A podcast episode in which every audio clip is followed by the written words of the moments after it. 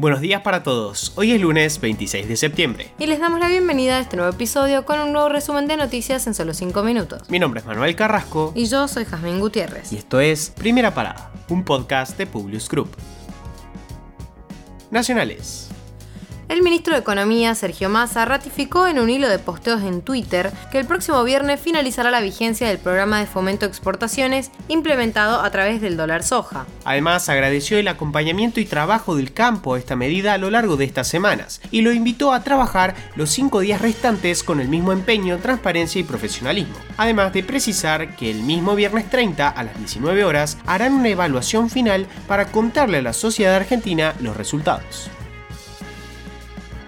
Por otro lado, con el objetivo de cuidar las reservas, Sergio Massa definió cómo funcionará el nuevo dólar Qatar. Este tipo de cambio para los que viajan al Mundial y en general a los que salgan de la Argentina pasará a costar casi 300 pesos, casi la misma cotización del dólar billete o incluso levemente más caro.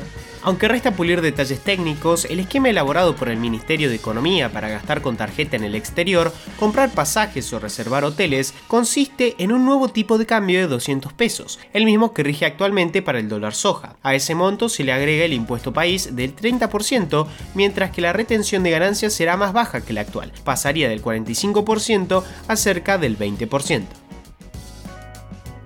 El largo conflicto en el sector de neumáticos iniciado en abril ya afecta no solo la provisión y el precio de los neumáticos a los usuarios finales, sean particulares o empresas, sino también al sector automotriz, que ante la dificultad para completar los vehículos analiza la suspensión de turnos de trabajo, lo que reduciría no solo la producción para el mercado interno y exportación, sino también las horas trabajadas y los salarios del personal. Ayer en una entrevista radial, el secretario de Industria y Desarrollo Productivo, José Ignacio de Mendiguren, dijo que convocó al sector automotriz para mantener la producción de las plantas y consideró sospechoso el largo conflicto sindical con las tres empresas que producen neumáticos en la Argentina. Desde abril, las plantas de estas empresas, ubicadas respectivamente en Lavallol, San Fernando y Merlo, provincia de Buenos Aires, trabajan cuando pueden hacerlo en medio de una sucesión de huelgas y bloqueos que ya mermó en más de 1.3 millones de unidades su capacidad de producción anual, generando todo el conflicto.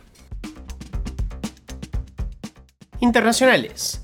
Giorgia Meloni se convertirá en la primera mujer en llegar al poder en Italia al frente del gobierno más de derecha del país desde el final de la Segunda Guerra Mundial. El Partido Demócrata reconoció la victoria de la derecha en las elecciones generales en Italia y manifestó su responsabilidad al ser el primer partido de la oposición. El exmandatario brasileño Luis Ignacio Lula da Silva no asistió al segundo debate entre los candidatos presidenciales, lo que provocó fuertes críticas. El presidente brasileño, Jair Bolsonaro, que busca renovar su mandato por otros cuatro años, sí participó del debate en un intento por recortar la distancia de entre 10 y 15 puntos porcentuales que lo separan de Lula. Durante el debate, los otros candidatos se arremetieron contra Jair Bolsonaro, pero este intentó defenderse poniendo en valor su cuestionada gestión y negando cualquier acusación de corrupción en su gabinete denuncian el asesinato de otra joven iraní que se viralizó por su desafiante conducta en las protestas en su país. Hadid Najafi, de 20 años, recibió seis disparos en el marco de la represión contra las protestas que comenzaron con la muerte de Masa Amini. La represión y los enfrentamientos han dejado más de 40 muertos según cifras de la prensa estatal, aunque los activistas señalan que la cifra real de víctimas fatales es mucho más alta. De hecho, el régimen de Irán amenazó con acciones decisivas contra la histórica ola de protestas liderada por mujeres. Cientos de manifestantes, activistas, reformistas y periodistas han sido detenidos desde que las manifestaciones y los enfrentamientos callejeros estallaron. Los cubanos votaron este domingo en el referendo por el Código de las Familias, respondiendo a muchas cuestiones, entre las cuales se incluyen el matrimonio igualitario, la adopción por parte de parejas homosexuales y la gestación subrogada. El resultado se difundirá cinco días después, será vinculante y requerirá de una mayoría simple, es decir, más del 50% ya sea a favor o en contra.